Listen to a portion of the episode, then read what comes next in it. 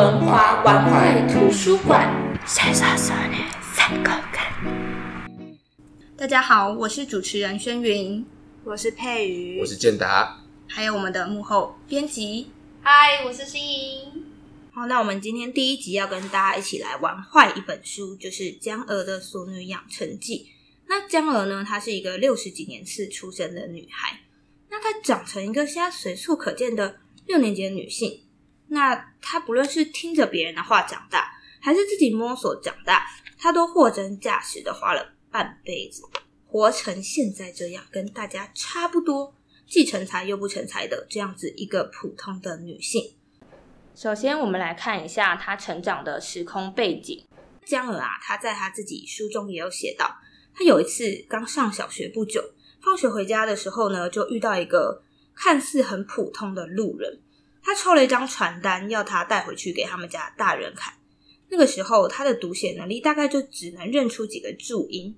他在那张传单上面看到了“民主”啊、“人民”的几个字，可是他不懂为什么，他就想要问一下阿公。但没想到，他把那张纸给阿公看的时候，阿公震怒，而且呢，阿公生气的把他的手都快要拽下来了，而且阿公还恐吓他：“你这样子的行为啊，有可能会被枪杀。”那我很好奇，这小女孩她究竟是在怎么样子的时空背景下长大的呀？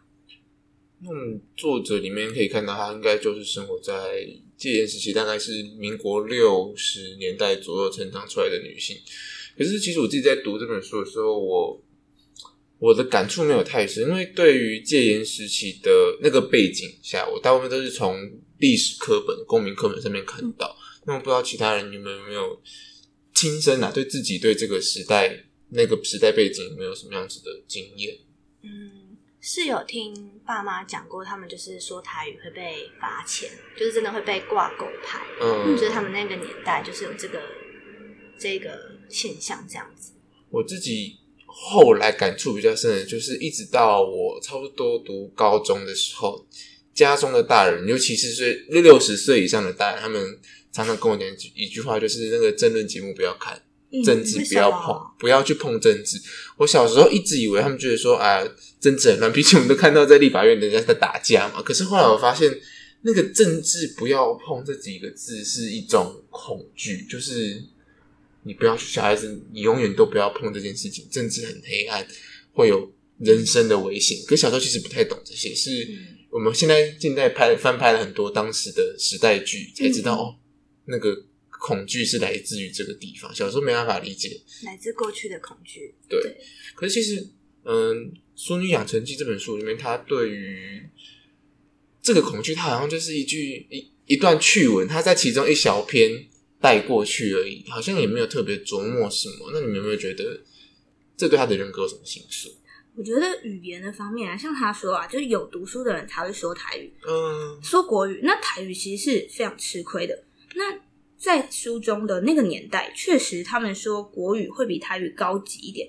可是我觉得一个很吊诡的点是，他们靠着国语读书，然后到了他们长大之后，他们离开了用台语讲话那些乡镇，移动到了相对国语的那些城市之后呢，他们已经是过着国语的生活。嗯，他们才会有机会去听别人用国语分析着台语是怎么样子的低级呀，然后国语跟台语。他们的等级跟说话的方式、生活的方式是不太一样的。我也我也觉得这个，毕竟母语对一个人的影响是很深的。就是你这个一部新电脑，你灌的第一部语言是什么？我觉得那个影响是非常巨大的。就六零年代，嗯，这样的这本小说里面，它的设定是家里讲台语，可是出去必须讲国语，在这个环境下生长。那我们的到我们这一代，可能又是。基本上都讲国语，可能回老家才讲台语的这种其他方言。对，我觉得影响又更不一样。但我觉得最神奇的是，现在反而是我们要来学国台语，呃，变成一个风潮。现在台语课课程，然后用罗马拼音的方式去学台语。然后也很推广，就是不同的族群的母语，比如说客家语啊，然后或者是原住民的不同种族的语言，这些都变成一个专门的课程，而且老师会非常希望学生能够学习属于你的那种语言。但我必须要说，一个政府做一个政策，它的影响是真的很深远。像嗯，我自己印象很深刻的是，我在上学期的时候，我在呃高雄的一间中学实习，他其中一个是新生在报道的时候，老师发下去一个传呃一个单子，跟所有的家长说，我们这个学期会有呃母母语的教学，那请各位可以上网填答，你们家是属于哪一种母语？然后我在负责这个业务的时候，有一个家长直接也不算拍桌子，但蛮大声的说：“这是什么？”我说：“嗯，这是要学习母语的呃课程，母语还要学哦，母语还要在学校浪费时间学。”我们那时候没有想到，而且是在高雄。我们印象中高雄应该是一个更在地化的一个区域，可是，在这样在这样子的地方，都还会有人非常直觉的告诉你说，母语为什么要学？这这个观念，感觉像这个政策会影响的时间范围比我们想象中还要很多很多，因为它是一个政府层面由上而下一个非常大范围、非常深刻的影响。像我小时候啊，我们那个时候你就可以选不同的语言。那因为我自己本身是客家人，所以我在小学高年级的时候，我的课程我就不是上台语，我就是上客语的课程。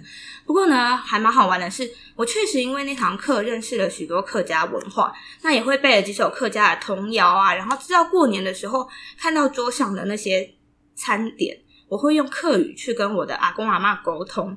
那其实阿公阿妈在这个层面，他看到我们会讲自己的语言，不管是对食物或者是过年的贺词，其实他们都是很快乐的。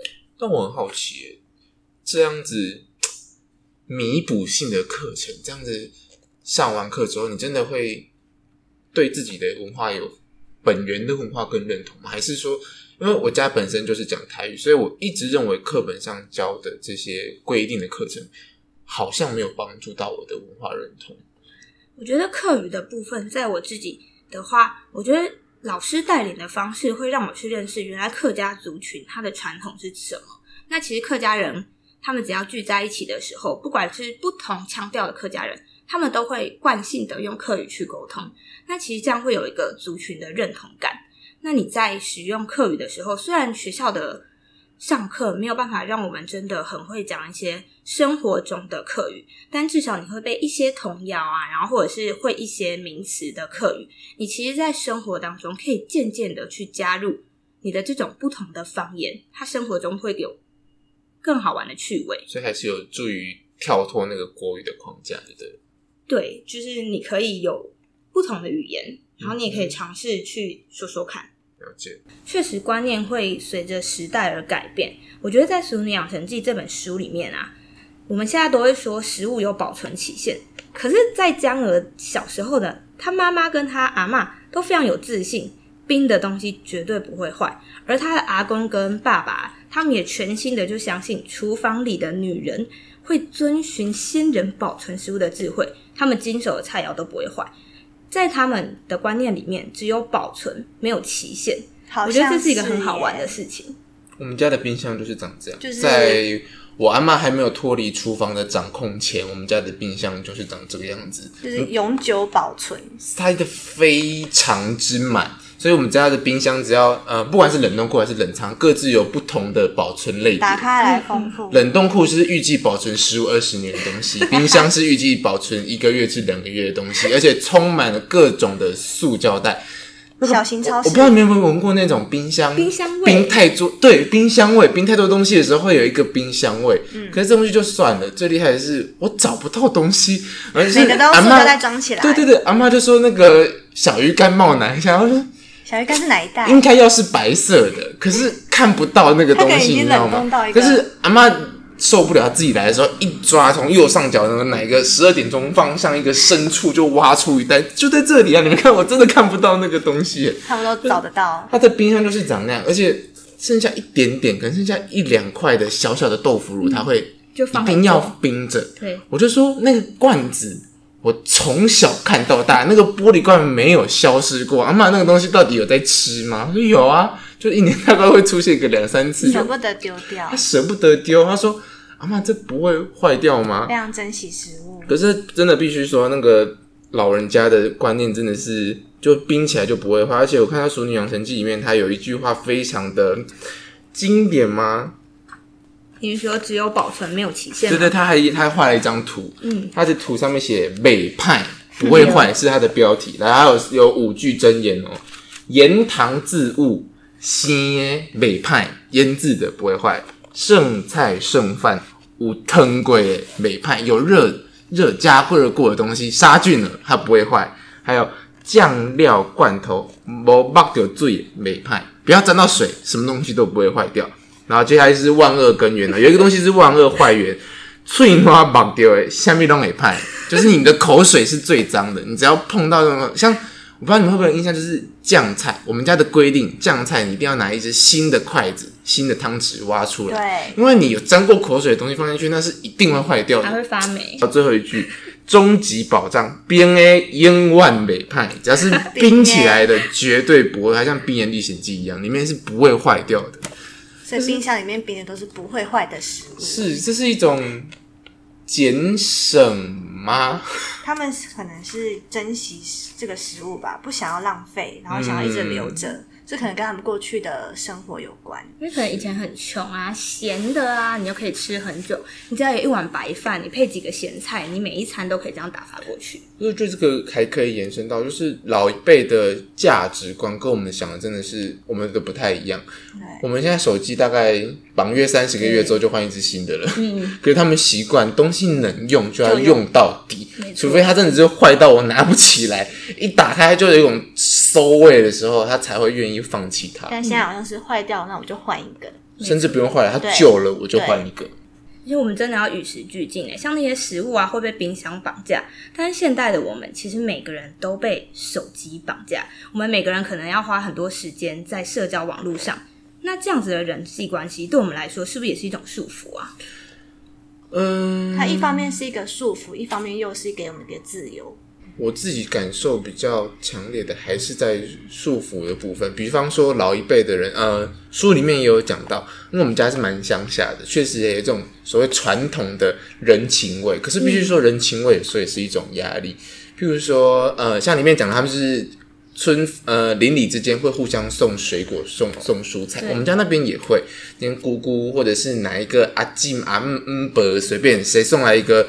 菜龟，可是菜龟这种东西，有住过乡下应该都知道，它就是下过雨之后，它一次出来两三条，嗯，然后隔天又有四五条，这种东西一次出来的，每一家都出来。可是你放太久，它会变成菜瓜布，对，所以它是有食用期限，这个跟冰不冰已经没有关系。所以这个时候已经家里很多了，人家又送来的时候，第一个。情绪勒索就出现了，人家这么好意，哎来，这要收啊，帮温，而且他们的话术会是帮温到家啦，帮我帮忙吃是要送你的，可是帮忙我吃讲的非常的卑微，所以你没办法拒绝。哎，我想到啊，你其实可以把你家送给别人。哎，其实大家都这样，就是这个循环，互相送来，就是这个循环。可是小时候就会觉得，我已经吃一个礼拜菜龟，可以不要再吃菜龟，阿妈你可以拒绝一下吗？可是。好像没有办法，只有接受人情味就是这样。可是它就变成一种绑架。那我们刚才讲说，如果到现代来说，一样啊。我们现在看似很自由，可是我们还是会有人情压力啊。比如说 已读不已读，到底要不要回这件事情？已读不回，来统计一下。请问各位觉得跟长辈传讯息，长辈传一个贴图给你，你要不要回传？都已经收尾了，说一个 OK 的贴图，你要回吗？长辈传 OK，你要回吗？我就传 OK，你要再传。如果他再传一个 OK 呢？我们就不要 OK 了，就到这样就可以。我会有压力，我会觉得收尾必须收在我。对我也是，我觉得就是跟长辈或者是跟师长讲话，可能最后一个必须要是自己。如果他一直贴图来贴图去，我可能会回一个什么谢谢老师啊，或者是怎么样的话语去结束这个对话。人人跟人虽然可能已经不是时常每一个动作都必须见面了，可是这个时候变成我们每一个。字每一句话都要小心翼翼，字斟句酌。对，这也是一种束缚，这没有办法，这是人跟人之间一定会产生的事情。嗯，我觉得这样子，其实我们都被束缚成为一个乖宝宝了。那在这本书里面啊，我觉得这个江娥他提到了一个很好玩的点，他说啊，小孩在忙碌的大家庭生活几年之后，他把乖分为两个种类，第一种呢是自然乖，再来呢是用力乖。比如说啊，大人喂我吃东西的时候。我正好肚子饿了，所以我张开嘴巴吞下食物，这是属于自然乖。嗯，那另外一种是明明我就不想吃，可是我却还是顺应了大人的要求，迅速的吞下那个食物，这会需要一点服从意志或者是忍耐的力气。那这种就叫用力乖。那空中的你们，你们是自然乖还是用力乖，还是或者你们其实是不乖呢？我不乖，我都懂这一些咩咩嘎嘎，可是我就是不会你滚。总会有用力乖的时候吧？用力乖的时候有，就是你什么时候想我用力很乖？我小时候很不适应，可是长大之后慢慢就会的社会化的一个的能力叫做是叫人。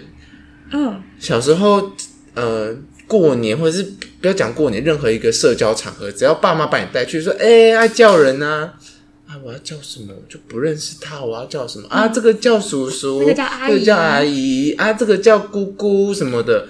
可是对小孩子来说，我怕生是正常的，可是对在大人来说，这是一种礼貌。你你这样子很不乖耶，你这样很丢我们家的脸，好像没有家教一样。可是他们没有想过小孩子的感受。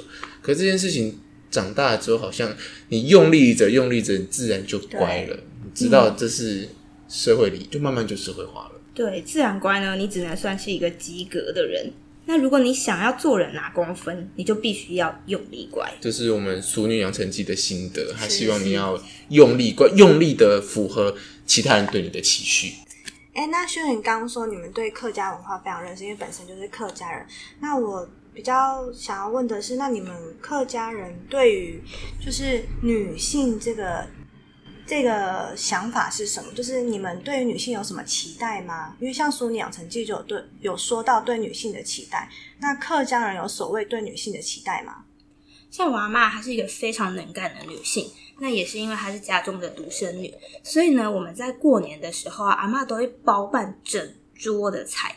那平常呢，不管是自己腌菜啊，然后晒啊、酿葡萄酒啊等等的所有事情，她都是自己来的。那像做萝卜糕啊，然后做发糕啊、菜头粿啊，哎，那阿妈真的好厉害哦，就是全部都阿妈自己做，我重讲一下阿妈。哦，像我阿妈，她就是一个非常能干的客家女性，在过年的时候啊，或者平常的节日，像粽子啊、粽叶，是他自己去山上就是采集粽叶，所有都是自己来。对，所有都自己来。像吹条板，就是我们的萝卜糕，再一次吹条板，对着麦克风再讲大声一点，吹条板，吹条板。对，就是萝卜糕的客语。还以为是板条。那萝卜糕呢？它也是从头到尾都是自己做，自己种的萝卜，自己削的萝卜，自己种的米，自己磨的，全部都是自己来。所有都自己来。那轩宇，你会做菜吗？料理的部分，那我们小时候会跟着就是阿嬷、阿公、阿嬷一起，就是做这些，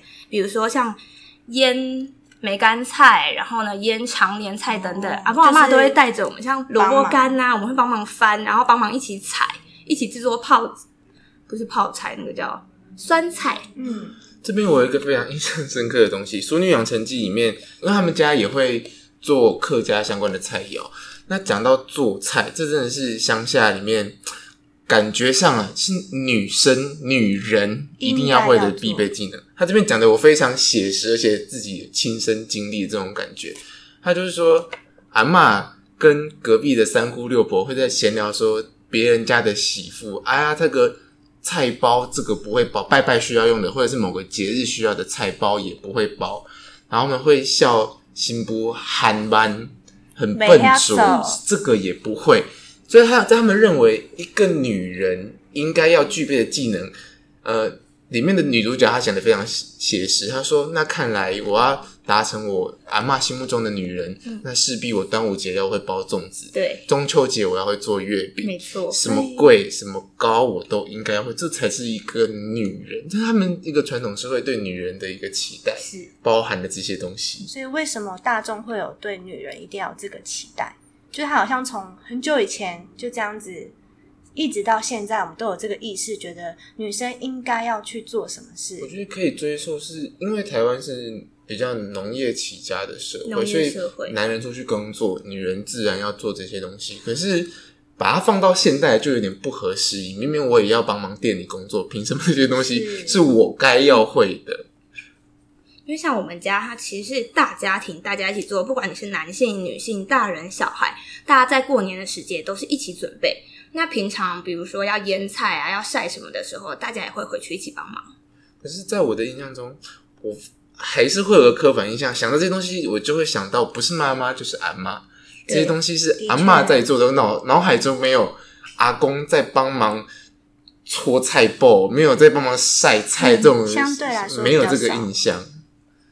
可是这，我觉得把它放小了说，可以说是一个嗯农家景象对女性的期许。可是，觉得把它放严重的说，这其实就是一种束缚，这就是一个对女生的框架。你要成为女人，而且女人要会这些东西。你想要喝葡萄酒，你要需要有自己有葡萄，会自己酿酒。你想要吃什么，你必须要从原物料到变上餐桌，你整套流程你都需要会。就是他是需要他拿这个来定义一个女人的价值。你没有这些，你嫁不出去，你的夫家会嘲笑你。但最有趣是，为什么现在女生一定要嫁出去？嗯，我们为什么是嫁出去？为什么我这样子就出去了？还不属于这个家吗？难道我结婚就不属于这个家了吗？因为我们也不用像以前一样这么注重所谓分财产这件事情。以前可能是因为把女生分出去是呃继承财产的观念等等，可是现在其实不需要了。可是对女生的这种期待还是在的。嗯，因为像我阿妈，她是家里的独生女，所以呢，我阿公其实在那个年代他就是入赘的。这比较少见，所以呢，我阿妈在家里她是一个主人。那其实耕作啊什么等等，开耕耘机啊，是我阿公负责。不过因为我阿公过世的很早，那我阿妈又是一个非常独立的女性，所以呢，她就打理起整个家庭跟她自己的生活。那你阿妈算是借一个传统跟现代之间的，对，因为她有主外也有主内的部分。那这样子的阿妈对下一代的期许会不一样吗？我觉得阿妈她在支持我们读书，或者是我们要选择的才艺都是非常开明的，而且她会尊重她的孙子们去做他们想要做的事情。嗯，这确实需要某一代突然开窍之后，后面才会跟着改变，不然这些感觉都是在复制上一代的经验。那除了所我们刚才讲的婚姻上你需要有的期待之外，啊，毕竟因为我本人是男生，那请问两位现代新时代女性，你们有没有觉得现代还有对女生哪些不太符合时宜的限制？比如说，觉得哎，服装也是一个服装，那现在应该什么服装都可以穿啊？嗯，你们有受过从小到大有受过什么限制吗？嗯，说到小时候，可能啊，家长会希望学个才艺，嗯，比如说女生应该要学什么，男生应该要去学什么。那男生是体育，女生是艺术。对，像小时候，我爸我爸爸妈妈就会说：“哎，可以去学个钢琴。”但其实是我妈妈说的，因为她可能小时候没有钱，然后希望说：“哎，自己小孩的话有钱的话，我们可以去学个钢琴。”但是其实我想的是长笛，没有参考你的意见。嗯，因为那时候还小啦，然后想说钢琴是比较容易，可能普遍吧。那所以我们就开始学钢琴。对，但是这也是一个妈妈对于女儿的一个期待。对啊，像在骑乘训练的时候，我们班的学生就有问我说：“我为什么想要当一个老师？学钢琴啊，当老师好像是社会觉得对女性比较好的未来的选择的方向。那在你们过去的求学或选科系等等，你们有没有什么样子是你既乖，可是你又做自己？选多元选修的时候吗？找自己有兴趣的选修？我们家比较不一样，我们家是属于一个。非常开明的状态，所以我至少对于自我实现这一块，我没有用力乖过，我都是顺应自然，顺着我自己想要做的事情。可是相对来说，我会，呃，少了这些条条框框的东西，我反而会有压力。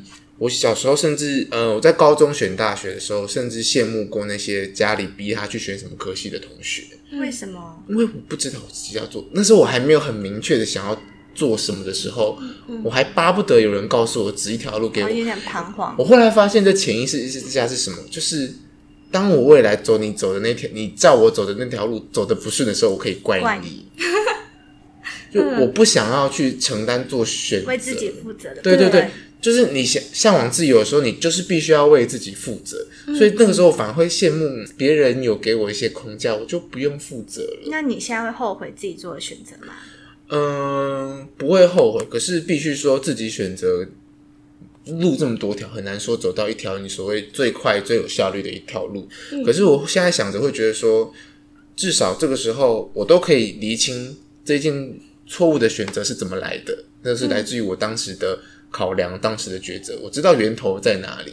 可是如果变成一味的去怪罪别人帮你选择，好像变成一个无解的问题，你只会一直去埋怨别人，那好像会陷入一个死胡同，转不出来。因为你只会埋怨，你没办法放下，你的不甘心，你就会永远困在这里。反正我觉得这是一个事后来看，反正应该是一个更不好的一个选项。嗯。那刚才谈了非常多的，呃，譬如我们讲限制好了，嗯，譬如说，呃，人跟人之间的感情上的限制，我们谈了啊，女性上的限制，服装上的限制，还有我们刚才谈谈到对未来未来选择的限制。我觉得《说女养成记》它有一个让我惊艳的篇章，是一个我从来没有想到的，它根深蒂固的在我们每一个人，甚至是台湾人的心中。你们听过一首歌，就是《爱拼才赢》啊？有。他有一个篇章，就是用“爱拼才会赢”当做一个片名。他他他举的例子非常的让我印象深刻。他说，这个时代好像每个人必须都要一直一直一直的努力。他想到唯一可以合法放松的时候，譬如说生病的时候，他他有一次生病，好像是盲肠炎之类的，妈妈逼不得已必须放下家里的工作来照顾他。哎。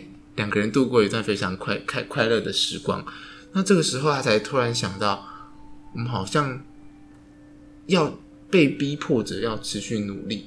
原来是社会上还有一个更大的框框，就是你一定要越来越好，你要更好、更努力。这是一个没办法停下来的东西，这是社会对你一个非常非常大的框架。你要人往高处爬，水往低处流，它一定要你往上爬。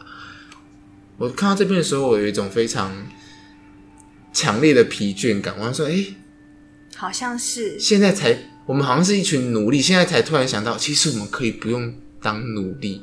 这是一个对我来说蛮震撼的一件事情。我没有想过这件事。那我们都读过这本书，不知道你们的对这这部分的想法有跟我一样强烈吗？我觉得努力是一个方式，但是努力之后呢，或者是说努力有没有别一种方式？就是我们除了用力。那用力好像是为了得一个结果而已。那过程呢？我们是不是都忘记一个过程？或者是说，我们今天到了文化高中，我们想要的是什么？会不会我们只看到最后，我们只想要什么？我们忘记一个我们经历过的是什么样的过程，是让我们可能会快乐的？对，这可能是大家会忘记的部分。我们只想到最后的结果。嗯，我们现在都会着眼于结果，可是，在《熟女养成记》里面，江儿告诉我们，最高级的学习乐趣。其实是在他的成长过程中，他曾经有机会可以摆脱大人的注意，以他第一手的视野去探索这个世界。在这个小女孩的心底，她自己主动冒出来的那个求知欲是没有框架的，而且她可以自由的去找出那个答案，并且在这个寻找的过程中，对她来讲是兴奋而且有趣的。我相信，对我们每个人来说，这个过程都是非常重要的。可是这样子的记忆，嗯。摆脱主流对主流价值对你的呃逼迫，推着你一直往前走，偶尔可以跳出来这样子的经验，好像只存在小时候。我们现在好像越来越少这种时间，越来越少这种跳出主流框架的一个机会了。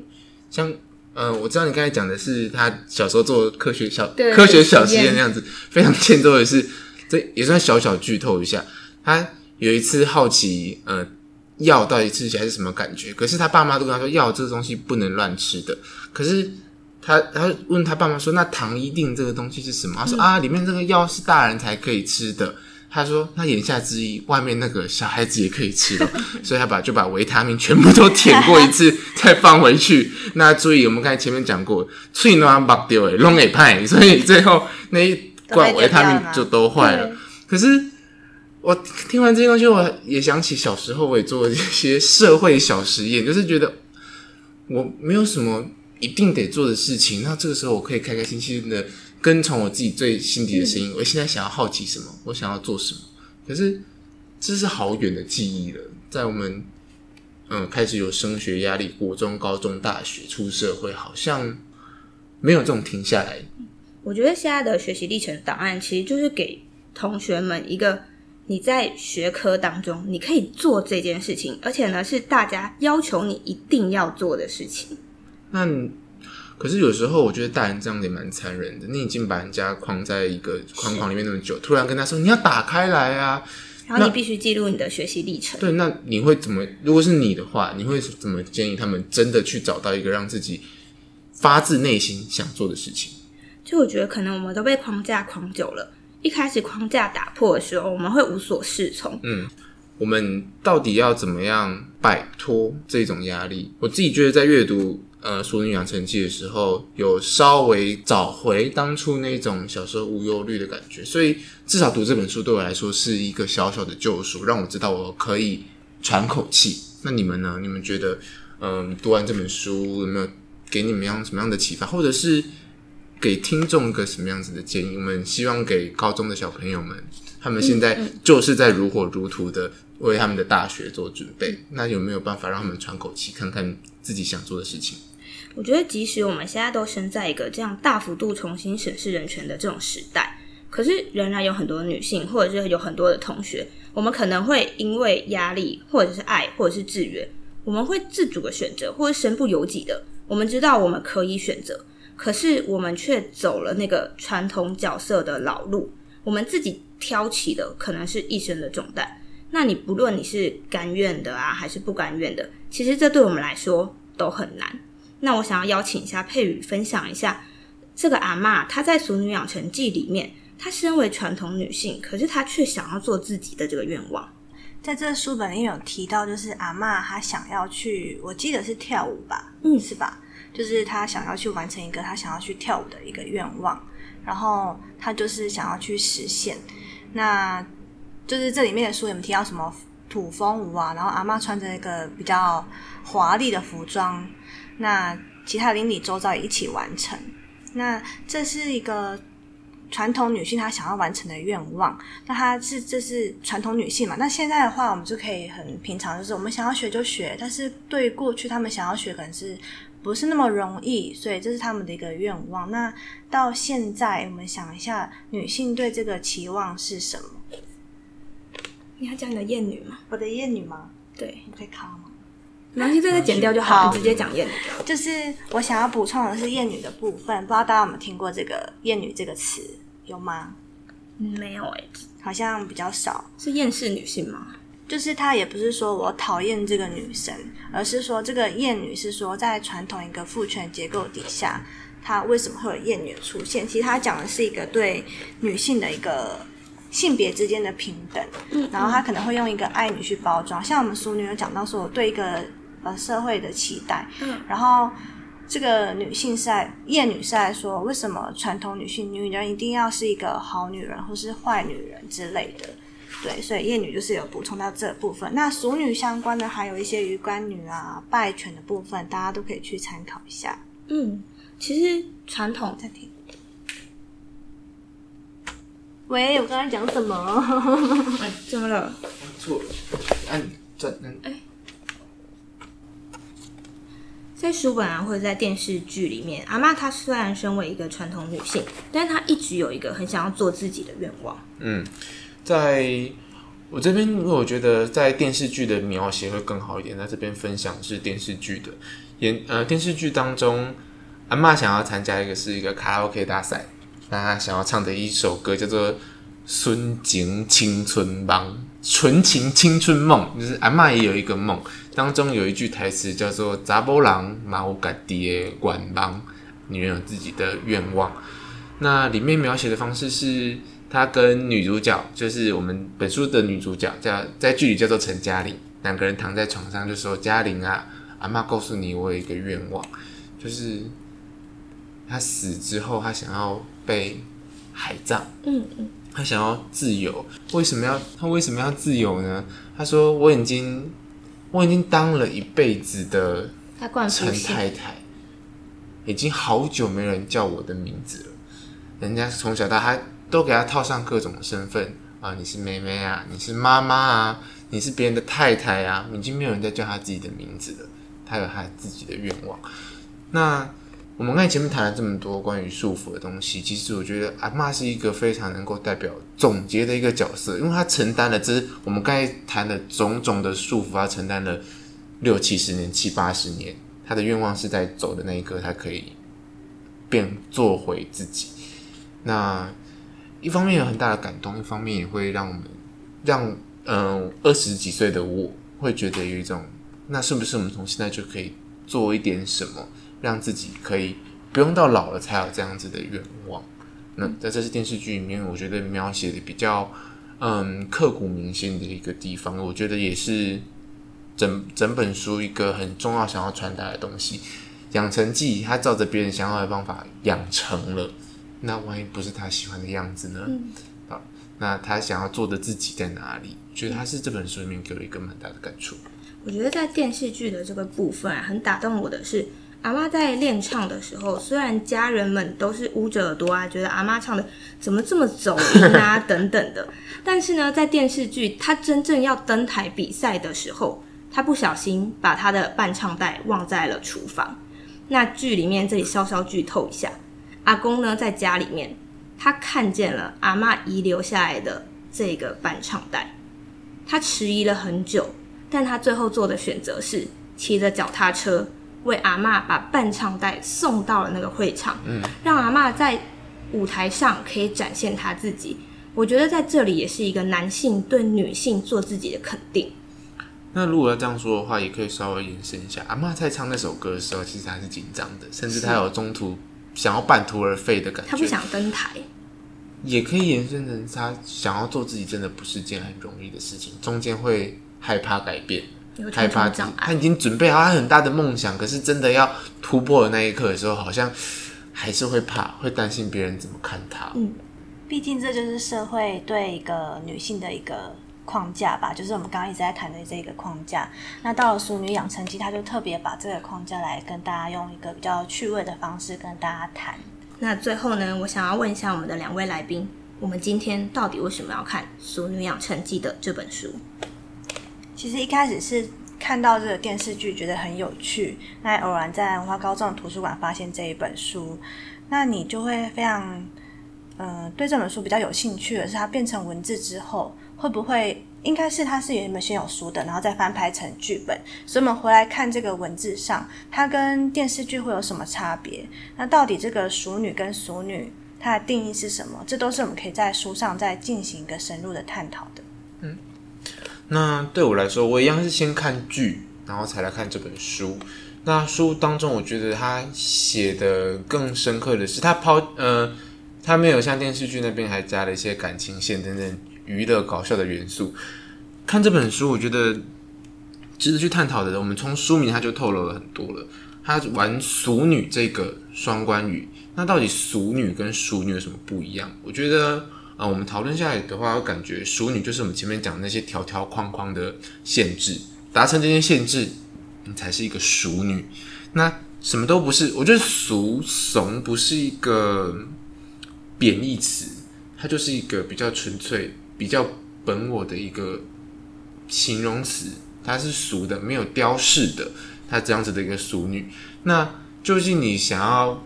怎么在俗女跟熟女当中去取得一个平衡呢？或者是你想要成为一个什么样子的人？我觉得这本书它描绘的更加深刻。那这本书我觉得为什么该读它？嗯，我觉得尤其适合学生。第一个，你可以可能可以稍微感受到一下这一些你不曾去生长过的社会背景，这是第一个。第二个是他。作者他幽默的笔触，他讲话真的非常幽默，甚至可是有时候又带着非常犀利的批判。他用一种很幽默的方式来告诉你这些社会上你没有发现过的一些，呃，不公平，一些没有人去思考过的一些偏见。那这样慢慢带出来，他想要讲的这一这一个概念，他不是像说教似的跟你说，哎，我们应该要做自己，我们应该女生，我们应该为自己站出来。他不是，他讲的是他怎么。活过来的，他又是怎么发现好像哪里不对劲的？所以我觉得他是一个蛮适合在求学当中的人去读的。读完它之后，我觉得你可能会多多少少会触动到那些你真的其实最喜欢、最想要的那个生活方式，同时也可以知道我生活到底是为了什么，不是应该不会是完全福音整个社会对你的期待，更多的应该是回归于你想要什么。那节目的最后。我们三个人共同选了一段我们觉得书中我们比较有感觉的文字，很适合来做整本书的总结。所谓的社会标准，让绝大多数的女人必须疲于奔命，才能勉强及格。倒是明显叫人发现标准其实并不合理。要是大家都可以耸耸肩说好了啦，可以了吧，理直气壮的为自己撑腰，肯定自己的每一个决定都是当下当时最好的决定，相信此刻的我就是最好的我，不再紧盯着做不到的事情烦恼。其实天也不会塌下来，但是我们会安乐自在许多。那我们想，这就是《俗女养成记》想要带给我们最重要的宗旨吧。压力会很多，我们给自己的期许，外人给我们的期许永远不会停下来。但是我们能做的，就是在适时的、适当的时候，对自己说：“好了吧，可以了吧，我们可以休息一下。”这样子的生活，相信可以喘口气，也可以活得更舒服自在很多。以上就是我们今天的第一集节目《俗女养成记》的说书内容。那如果喜欢我们的节目的话，欢迎继续锁定我们的电台。我们下次见。